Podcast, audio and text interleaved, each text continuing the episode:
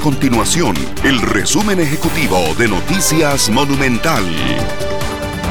Hola, mi nombre es Fernanda Romero y estas son las informaciones más importantes del día en Noticias Monumental.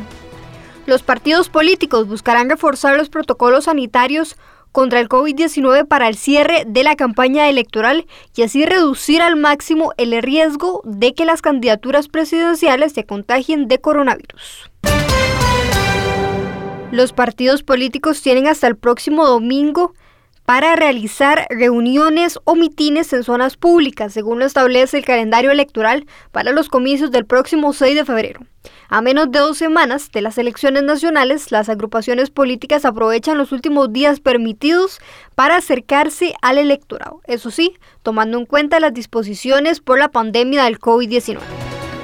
Estas y otras informaciones usted las puede encontrar en nuestro sitio web www.monumental.co.cr. Nuestro compromiso es mantener a Costa Rica informada.